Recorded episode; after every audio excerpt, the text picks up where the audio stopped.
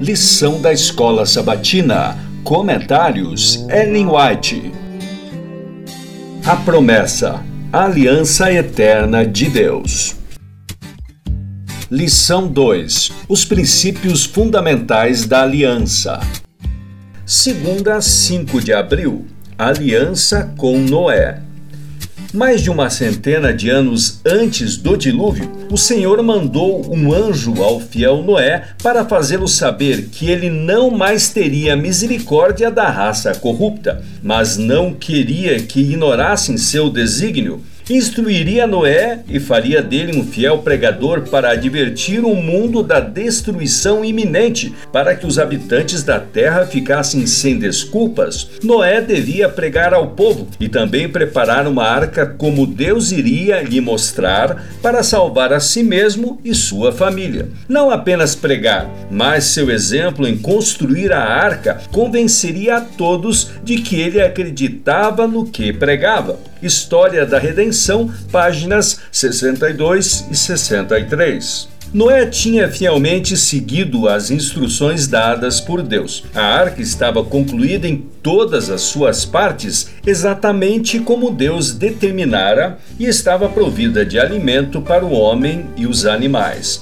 Deus ordenou a Noé: entre na arca, você e toda a sua família, porque reconheço que você tem sido justo diante de mim no meio desta geração. Gênesis 7:1. A advertência de Noé tinha sido rejeitada pelo mundo, mas de sua influência e exemplo resultaram bênçãos para seus familiares. Como recompensa de sua fidelidade e integridade, Deus salvou com ele todos os membros de sua família.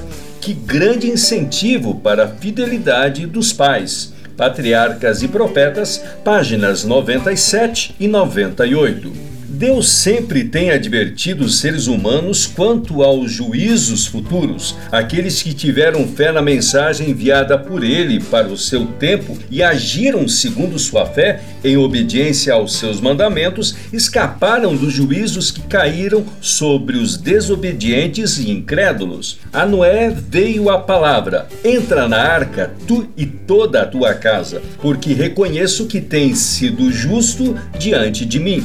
Gênesis 7:1. Noé obedeceu e foi salvo.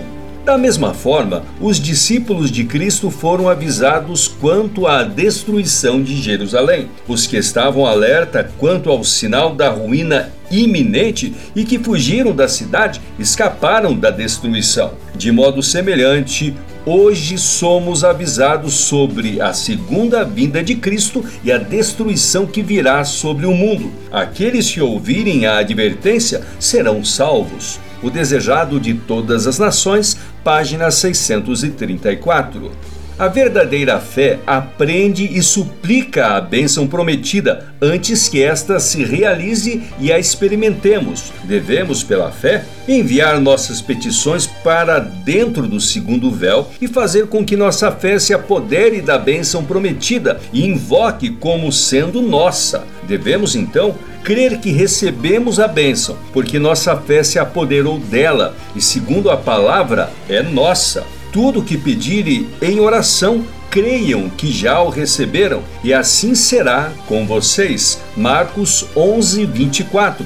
Isto é fé, é fé pura o crer que recebemos a bênção mesmo antes que a vejamos. Quando densas nuvens de trevas parecerem pairar sobre o espírito, é ocasião para fazer com que a fé viva penetre as trevas e disperse as nuvens. A verdadeira fé se fundamenta nas promessas contidas na palavra de Deus, e somente aqueles que obedecem a essa palavra podem exigir suas gloriosas promessas. Primeiros escritos, páginas 72 e 73.